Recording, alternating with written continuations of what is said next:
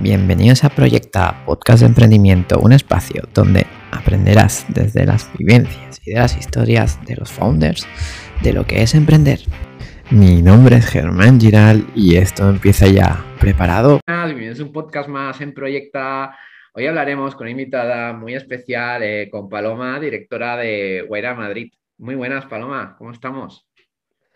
Muy buenas, encantadísima de estar aquí. Muchísimas gracias por, por invitarme. Bueno, cuéntanos un poco de ti, en qué proyectos estás y cómo es trabajar, ¿no? Una compañía como es Guaira. Eh, pues bueno, a ver, mm, eh, yo llevo al final, eh, creo que este es el proyecto en el que más tiempo he estado a lo largo de toda mi carrera profesional. También, sí, yo soy una persona bastante inquieta y que he tendido a moverme mucho, ¿no?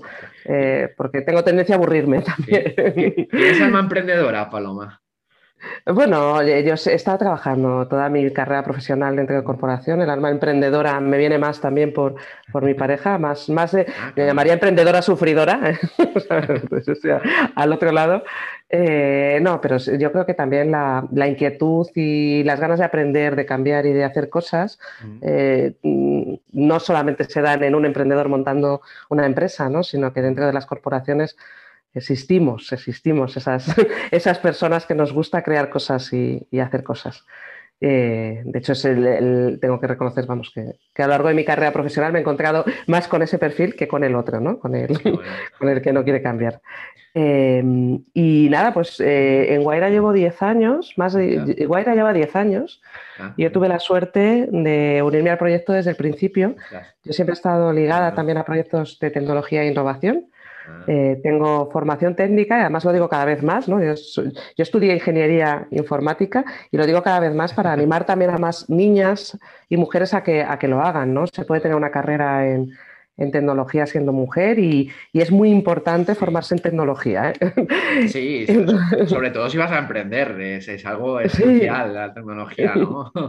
Porque la, verdad, la verdad que ya no tan solo de mujeres, ¿no? Faltan muchos perfiles tecnológicos, ¿no? En general, eh, cuesta mucho retener el talento de la tecnología y siempre me encuentro con emprendedores que tienen ese problema. Sí, es, eh, yo creo que eh, ahora mismo hay una gran demanda, una altísima demanda de perfiles tecnológicos y bueno, pues eh, yo creo que es, la, es la profesión del presente y yo creo que seguirá siendo durante unos años. O sea que, que, sí, es, es, básico, yo siempre lo diré, el futuro es tecnológico y lo estamos viendo. O sea, la tecnología ahora mismo está totalmente todas las, en todas las cosas que hacemos. ¿no? Entonces, como mujer, no puede ser que la tecnología deje de lado al 50% de la población. ¿no? ¿no? Yo creo que como mujeres no nos podemos dejar hacer eso. Y necesitamos estar trabajando en tecnología ¿no? y formarse en tecnología. El caso es que bueno, yo siempre he estado ligado a, a estas áreas de, diseño de producto, de, tecnología y de innovación. Entonces, pues eh, tuve la posibilidad de unirme al proyecto Guaira cuando era un proyecto medio secreto eh, y sí, era un proyecto que, bueno, que se estaba lanzando ¿no? en ese momento y la verdad es que fue muy ilusionante vivir ese primer año y medio de lanzamiento, que fue muy intenso porque fue un proyecto en el que, pues eso, lanzamos 12 eh, países en 12 meses. Algo así, más o menos, sí. luego iremos más al detalle de lo, que es Guaira. Pero antes me gustaría saber un poco también, dentro de Guaira, si tenéis la misma eh, filosofía, ¿no? Eh, parecida a la, que es vuestro gran padre, ¿no? Telefónica, o, sois menos corporativos. Cuéntanos. Eh, pues a ver, bueno, desde el principio en Guaira lo que intentamos fue cambiar un poco las reglas, ¿no? De hecho, nuestro motor ah, era eso, el de las reglas no están escritas. Intentamos ah. actuar diferente eh, y éramos, o sea, éramos una startup y, lo seguimos siendo, ¿no? Yo, creo que seguimos actuando en cierta manera así, eh, una startup dentro de la organización. Eh, porque al final yo creo que para hablar con emprendedores tenemos que hablar el mismo lenguaje, tenemos además que tenemos que ser punta de lanza dentro de Telefónica y ser una punta transformadora. Yo creo que a lo largo de los años hemos conseguido cosas que, que eran impensables hace 10 años, pues no sé, como por ejemplo, bueno, que todo el mundo sabe lo que es una startup dentro de Telefónica, eso empezando, o sea, que es muy importante, o sea, que, y que la gente quiera trabajar con startups, que la gente quiera asumir riesgos de trabajar con startups eh, dentro de Telefónica y ante todo también pues hemos conseguido cosas que, son de las más útiles, que ha sido pues hacer procesos de compras orientados a las startups. O sea que dentro de la organización, el departamento que normalmente es súper serio, que es el de procurement, ¿no? El, de, el que hacen todas las negociaciones con proveedores y que es ese departamento, pues hombre, que es, que es duro, es duro, porque son negociadores. pues que es un departamento que, luego eh, pues ha, sido muy comprensivo dentro de Telefónica con las exigencias de una startup. Entonces, nosotros a las compañías invertidas, bueno, las startups con las que trabajamos, las pagamos a 30 días. Eh, que, es, muy importante, pues se han hecho cargo del, del, problema de flujo de caja que pueden tener estas empresas, ¿no? Entonces se las paga a 30 días, tenemos un proceso ágil de integración que alinea a todos los departamentos, de tal forma que si hay un cliente que quiere una solución de una startup, se la podemos ofrecer en 30 días. Como en todas excepciones, ¿no? Que las cosas se pueden poner difíciles, pero ahí está. Me, parece, me parece interesante esto y ha costado este, este acercamiento a las startups, a estas grandes corporates durante estos 10 años, eh, Paloma.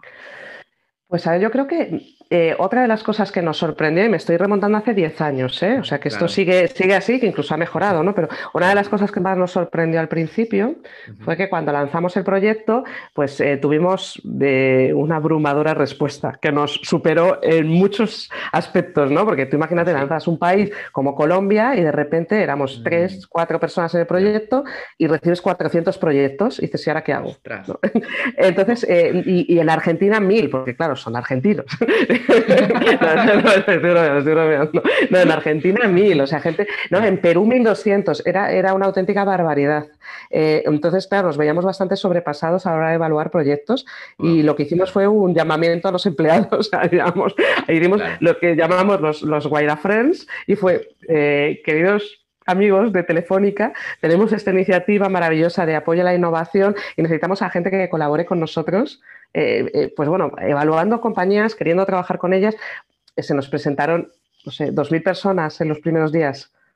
2.000 empleados de Telefónica que querían trabajar con, startups y que nos querían ayudar en la evaluación. Entonces, ahí te da un, no sé, una imagen también de, Telefónica es muy tecnológica y los equipos ahí hay mucho, muchos equipos muy muy tecnológicos y con ganas de innovación. Qué bueno. Y bueno, antes de entrar a lo que es Guaira, eh, debemos entender que es un hub tecnológico. Entonces, ¿cuál, es tu definición de, hub tecnológico, Paloma? Pues yo creo que eh, lo que pretendemos ser, ¿no? y, lo que hacemos es un conector entre corporaciones, incluidas entre ellas Telefónica, eh, con los clientes de Telefónica, con startups, con innovadores, con innovadoras, eh, con inversores. Intentamos poner todas las piezas. ¿no? Ese concepto de ecosistema del que siempre se habla, ¿no? pues eh, ser un, catalizador. De, de, que las cosas sucedan. Eso para mí es un hub tecnológico, ¿no? donde cualquier persona, cualquier emprendedor puede venir en busca de tecnología, eh, porque damos acceso a la tecnología a la que tenemos acceso desde Telefónica a esos emprendedores, puede venir en busca de conocimiento, puede venir en busca de clientes, de, relacionamiento. Eso es lo que intentamos ser, una, una comunidad un poco en escala, ¿no?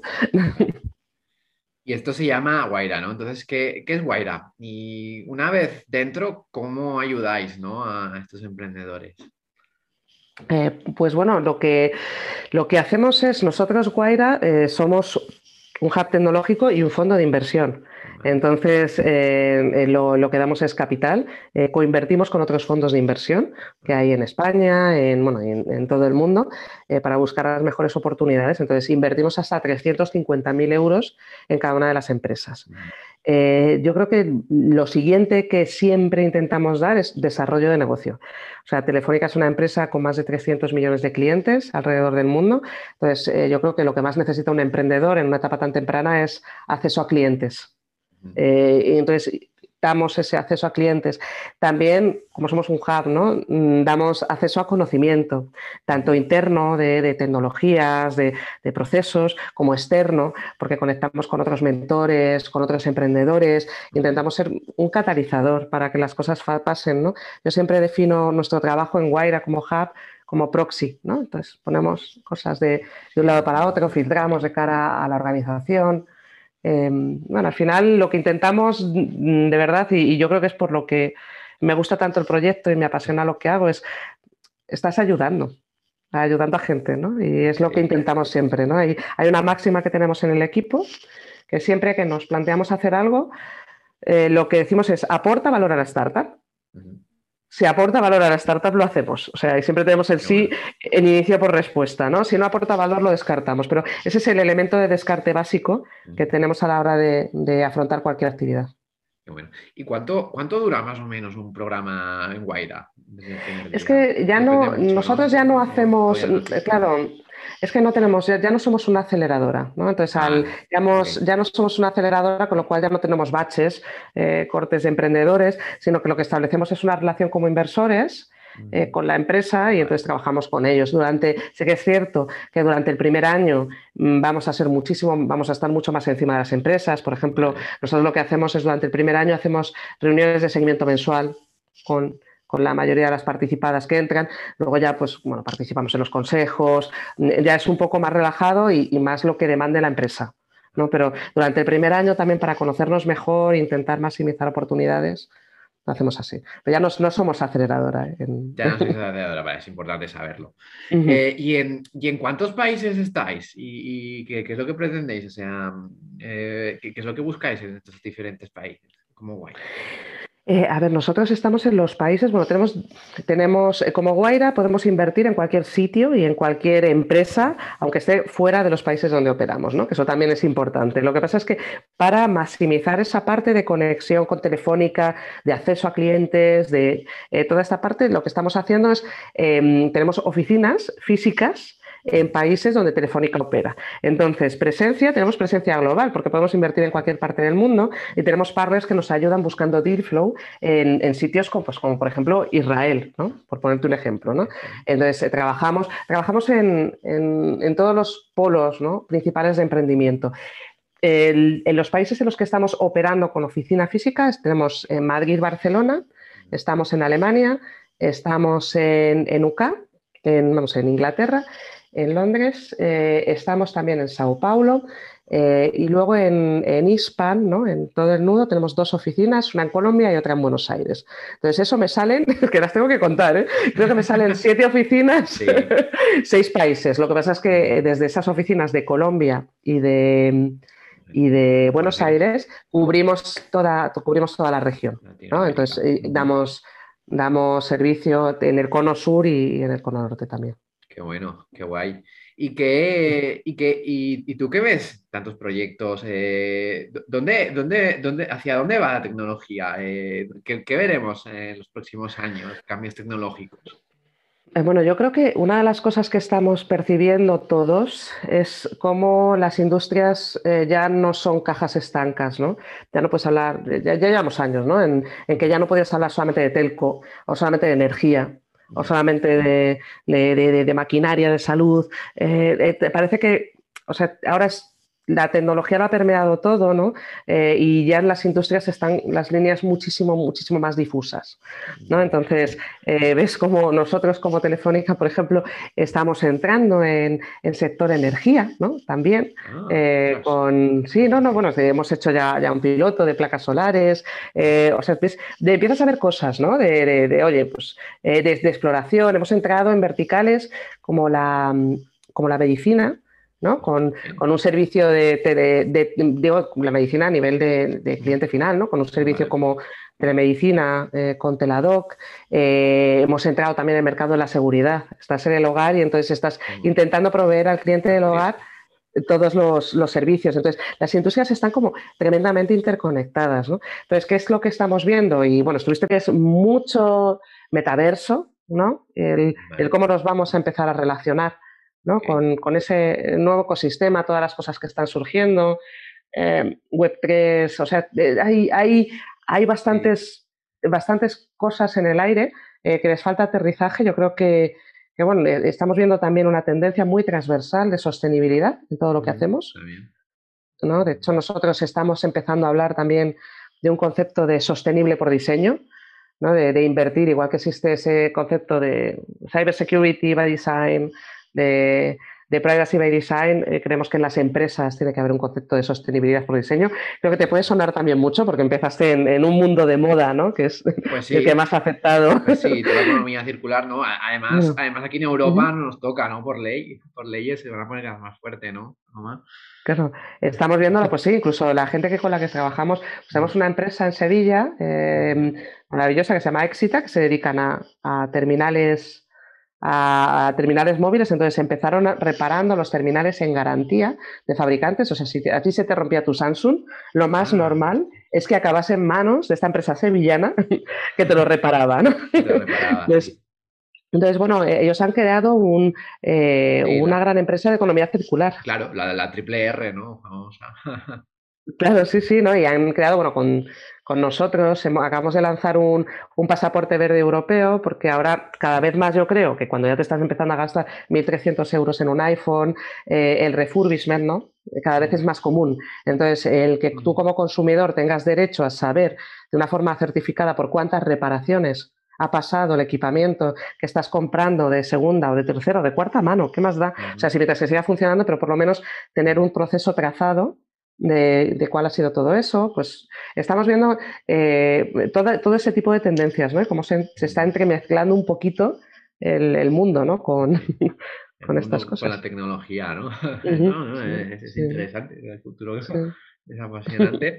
Eh, y bueno, de, de, de, todo, de todos estos eh, pues, diferentes nichos que, nos has contado, ¿Cuál, tú crees que son los criterios de selección o de descarte ¿no? dentro de Guaira? Por, aquel que nos esté escuchando y quiere entrar en Guaira. A ver, nosotros, como todos los fondos, tenemos una tesis de inversión, ¿no? Y lo importante, como emprendedor o emprendedora, si os aproximáis a un fondo, es lo primero es conocer la tesis, ¿no? Porque si estás, si estás fuera de la tesis, es muy difícil que alguien invierta.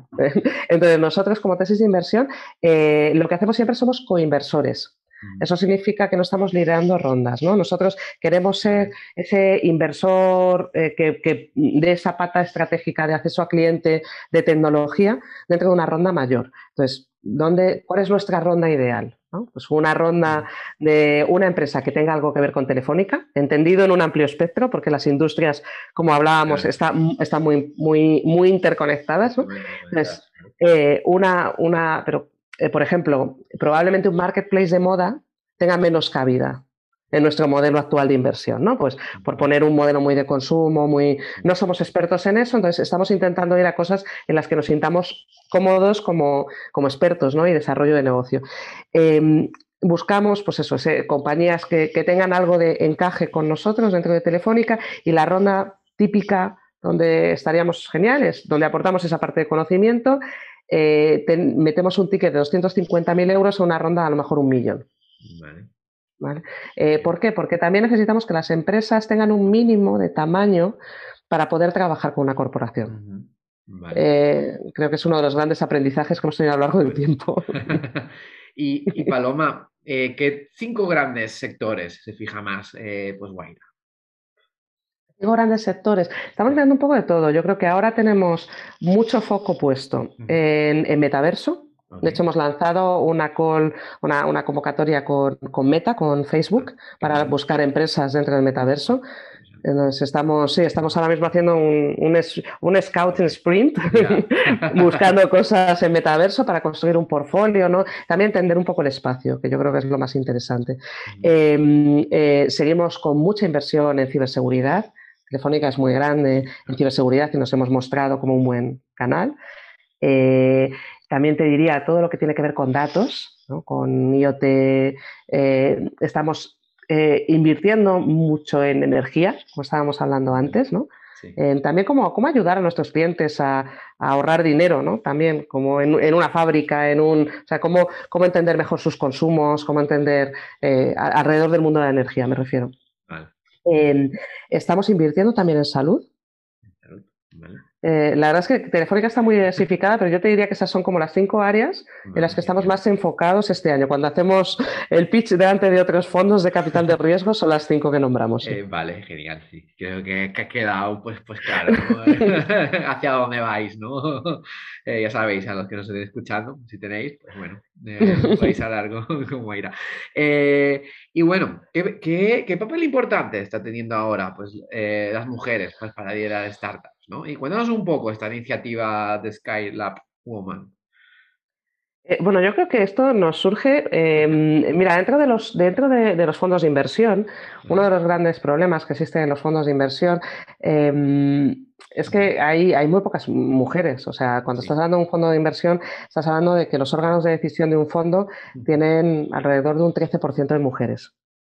Entonces, eh, yo creo que hace unos años el discurso era más también hacia emprendedoras, ¿no? De, oye, es que tenéis que lanzaros a emprender mujeres y, vamos a ver si conseguimos invertir más en mujeres, porque hay una realidad que dan los datos, que es, hay menos mujeres inversoras, levantan menos dinero de capital privado eh, y tienen mejores ratios de éxito, fracasan menos.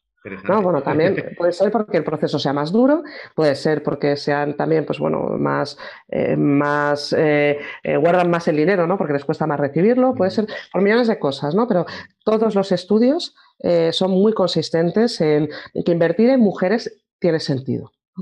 Eh, y otra de las cosas, y hace, entonces, pero claro, el problema es que no hay mujeres en el mundo de inversión, o sea, en el mundo del emprendimiento, ¿no? por, qué se debe esto que hay pocas mujeres en el mundo de, la inversión, Paloma? No, bueno, el primero en el mundo del emprendimiento, yo creo que, o sea, porque son como dos mundos, ¿no? En el mundo del emprendimiento hay poca mujer, entonces estás intentando, eh, o sea, nuestras cifras también son muy consistentes con las del resto del mercado, eh, tenemos un, no llega al 20% de portfolio en mujeres. O sea, es como hay un 80% de hombres, 20% de mujeres. Eh, no lo sé, es, es, muy difícil dar un único motivo. Hay menos mujeres en tecnología. Entonces también es un tema de funnel, ¿no? De, entonces estamos todos intentando actuar en las diferentes etapas. Yo creo que hace años íbamos mucho hacia, eh, hacia ese discurso de, oye, necesitamos más mujeres en tecnología, más jóvenes estudiando para construir las nuevas generaciones. Creo que es importante incidir ahí, pero creo que hace un par de años ya también se puso un tema encima de la mesa, que es que quién toma la decisión de inversión, ¿no? Y la decisión de inversión la están tomando mayoritariamente hombres. Y al final todos tenemos redes de contactos, ¿no? Eh, entonces, es, eh, si el que toma la decisión es un hombre, también está tirando normalmente, invierte en quien conoce, eh, con la gente con la que se ha relacionado. Entonces, el, que haya mujeres en los órganos de decisión también es muy importante para provocar que el cambio suceda. Entonces, yo creo que hay que, hacerlo en varias etapas. El mundo del capital ha sido un mundo que es eminentemente masculino siempre, desde hace muchísimos años, ¿no? Eh, y el mundo tecnológico también. Entonces, cuando confluyen los dos, pues imagínate lo que pasa ahí, pues que el 13% de mujeres en inversión. Entonces, yo creo que, que ahora sí que eh, hemos creado una muy buena comunidad aquí en España de mujeres inversoras. Mm. Em, creo que, eh, estamos todas, además, apoyándonos unas a otras y pasándonos deals eh, somos conscientes todas del problema. Entonces, eh, también yo creo que, ese, grupo, esa comunidad, eh, estamos consiguiendo que, sucedan cosas, ¿no? Em, creo que también hay un tema de visibilidad mm. para animar a que mujeres emprendan y a que a niñas se metan más en tecnología. Creo que las que estamos en tecnología también tenemos que dar un paso al frente eh, hablar más, ¿no? Yo, antes, yo, yo antes no decía que era ingeniera en informática, ¿no? Porque era, no. decía que trabajaba en negocio y ahora, no, y ahora sí, y, hablas y, te prestas. A mí me cuesta también mm, prestarme a hablar en paneles o en podcasts, ¿eh? que tampoco soy muy de... Te das cuenta que es, algo que tienes que hacer.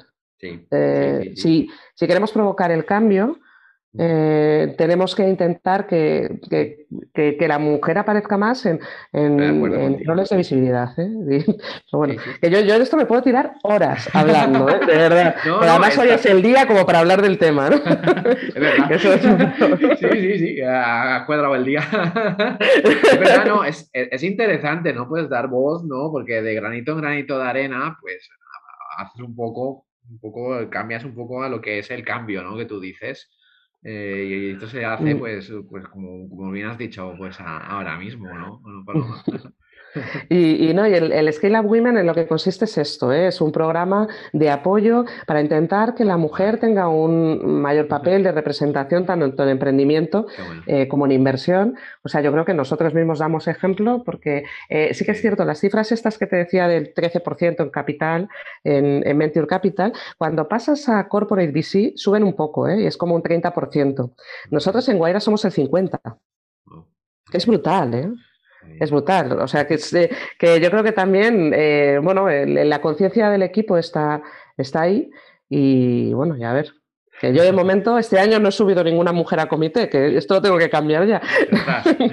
esto es muy importante, no, no, porque al final esto, esto hay que hacerlo y. Si has dicho como antes que, hay más éxito en, decisiones hechas por mujeres, pues es importantísimo. Es importantísimo. y predicar con el ejemplo. pues sí. y bueno, cambiando de tema, cuéntanos un poco, eh, ¿qué, proyectos de éxito eh, han nacido desde Guaira? ¿Qué startups? A mí, bueno, por historias que me encanta contar, eh, yo creo que tenemos una muy bonita que es la de Smart Protection, que estos son, porque es que además era de, cuando seguíamos siendo aceleradora, ¿no? Y ese es un, un par de chicos gaditanos eh, cantadores que llegaron a, Guaira, pues eh, bueno, lo que hacen es protección de contenidos. Entonces lo que tenían era, eh, pues que habían, que estos se plantaron delante de Antonio Banderas y le dijeron, oye, que podemos proteger contenidos, ¿no? Y oye, Antonio les, les, les echó una mano en las primeras etapas de la empresa. Entonces esto es lo que consiguieron fue aproximarse al problema de la piratería desde la óptica del pirata, ¿no? intentando ir hacia las fuentes que, estaban utilizando los piratas. Eh, consiguieron un hito muy importante, que fue por lo que les invertimos, es que se convirtieron en Google Trusted Partners, entonces, eh, normalmente, cuando cómo funcionaba este mercado antiguamente, ahora ha evolucionado bastante, pero cómo funcionaba este mercado era, llegaba un estudio, veía que le estaban pirateando una película y se liaba con el bufete de abogados a lanzar órdenes de sis and desist, ¿no? Te quita este enlace, quita este enlace, quita este enlace. Le pedía a Google que quitase la indexación de los enlaces. Entonces, estos tenían una puerta trasera de acceso a Google, que no es puerta trasera, vamos, que Google te la da, eh, que porque borraban muy bien los contenidos ilegítimos y entonces Google les dejaba borrar eh, todo lo que quisiesen, ¿no? O sea, ellos, entonces, claro, eso te convierte, es una ventaja, un unfair advantage, ¿no? Que se dice, que se dice. entonces puedes eh, em, multiplicar por mil la capacidad que tienen otras empresas de actuar. Entonces les invertimos en ese momento y resulta que Telefónica, que fue uno de los motivos por los que les invertimos, eh, somos uno de los, de los grandes productores en, en habla hispana. Entonces producimos un montón de contenidos y vendemos servicios de televisión y nos piratean el fútbol a, a mansalva. claro, entonces, y es y, lo que hace Smart Protection y, les ayudamos a crecer en ese momento, empezaron protegiendo el, catálogo de Telefónica, empezaron protegiendo todos los contenidos de Movistar propios eh, y les expandimos a otros países como Colombia, donde protegen contenidos de fútbol. Eh, empezamos a, trabajar con ellos, a ayudarles en su expansión internacional. Esta es una empresa que ahora es una de las dos líderes españoles que hay en, protección de marca, otra es Red Points. Eh, y nada, pues ahora deben de ser como 170 empleados, con operaciones en no sé cuántos países, habiendo levantado muchísimo capital y nada, ahí creciendo. Es una historia, o sea, esta es una de las mejores historias que tenemos en Guaira, de, me parece una historia muy bonita. Sí, sí. ¿Tenéis algún video dentro de Guaira que, que lo explica esa historia? Anda, no me digas. Qué pesados somos, ¿no? no, sí, no somos... sí, ah, no, no, ah, no, no, sí, o sea, seguro, ¿eh? Tenemos, tenemos Smart Protection, tenemos material, hacemos muchísimo material en vídeo, tenemos una persona que es maravillosa haciendo vídeos, eh, yo te puedo mandar, te puedo mandar materiales de Smart Protection y te puedo poner en contacto con el CEO, ¿eh? Es un personaje eh, espectacular. lo hablamos luego del, podcast. Pero es, importante, ¿no? También documentar pues, todos estos casos, ¿no? Y distribuirlos, ¿no? Para, llegarle, ¿no? A gente que se tiene más, ¿no? Eh, bueno, yo creo que otra de las historias bonitas que, eh, que también es, conocida también en el sector es la de VoiceMod. VoiceMod es una empresa valenciana que son líderes mundiales en modulación vocal. Entonces, estos, Sí, no, no, esto es, eh, no, es para el universo gaming.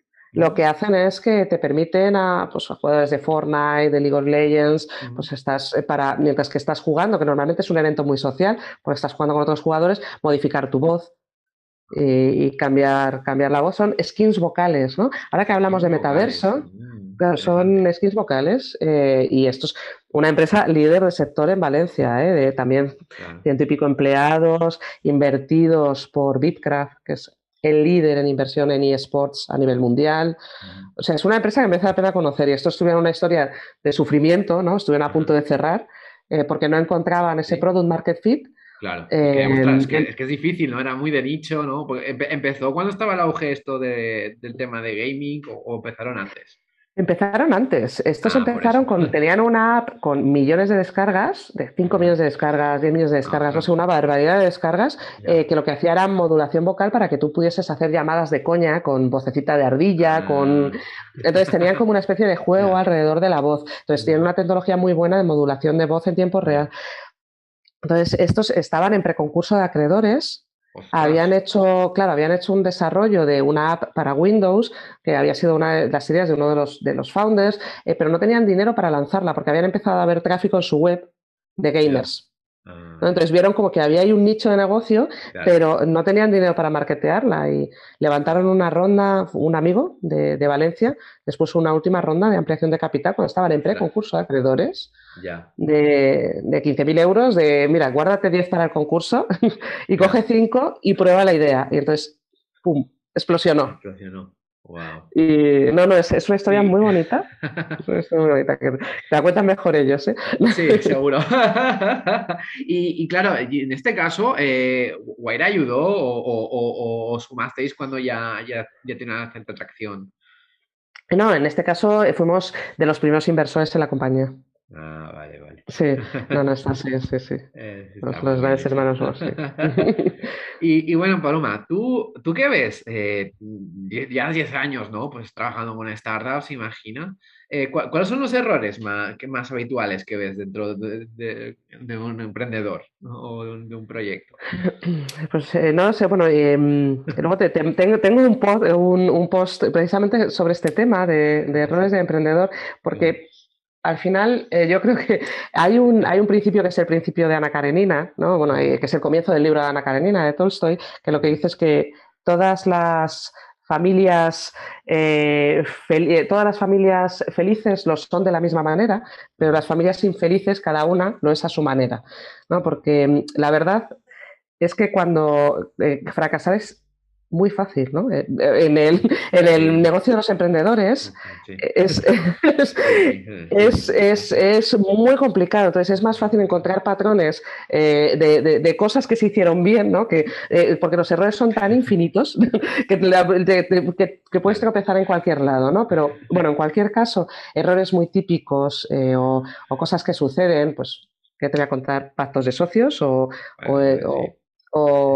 problemas de encaje entre los socios, los caminos son muy largos. Eh, y el tener un buen acompañante a lo largo del camino, tanto desde el punto de vista de inversor como de, equipo, de emprendedor, el tener la generosidad eh, en el camino, el tener la personalidad que, requiere el estar aguantando eh, los altibajos que, que recorres, hay, hay muchos errores de, momento, de, momento de mercado, eh, que eso nos ha pasado a nosotros, ¿no? de lanzar algo y, no tenía sentido en ese momento, pero luego años después te encuentras con que sí que hay una confluencia de casualidades que, que hace que tenga más sentido.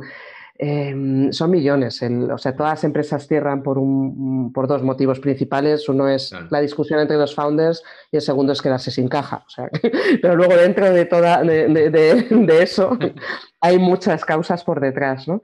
Eh, hombre, es un trabajo, es, es, difícil. ¿eh? Admiro profundamente a todos los emprendedores y emprendedoras con las que he trabajado, haya, hayan acertado o hayan fracasado, porque eh, requiere pues, bueno, un espíritu, un un optimismo incansable, eh, eh, muchas cualidades, ¿no? Sí, sí, sí, sí. La verdad que la resiliencia emprendedor tiene que estar en su ADN, ¿no? Sí, pues ante todo es eso, o sea, y un sesgo optimista, o sea, porque yo, la, la gente que conozco, o sea, son, eh, son optimistas, pero hasta un punto mm, casi diría, mm, ¿sabes? Un poco dilusional, ¿no? ¿Sabes?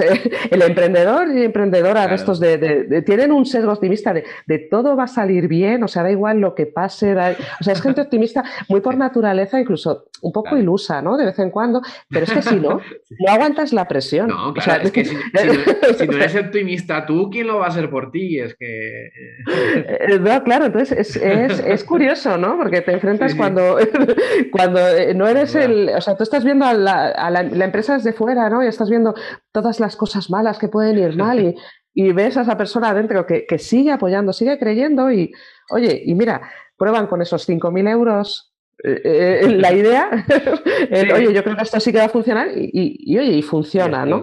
Sí, sí.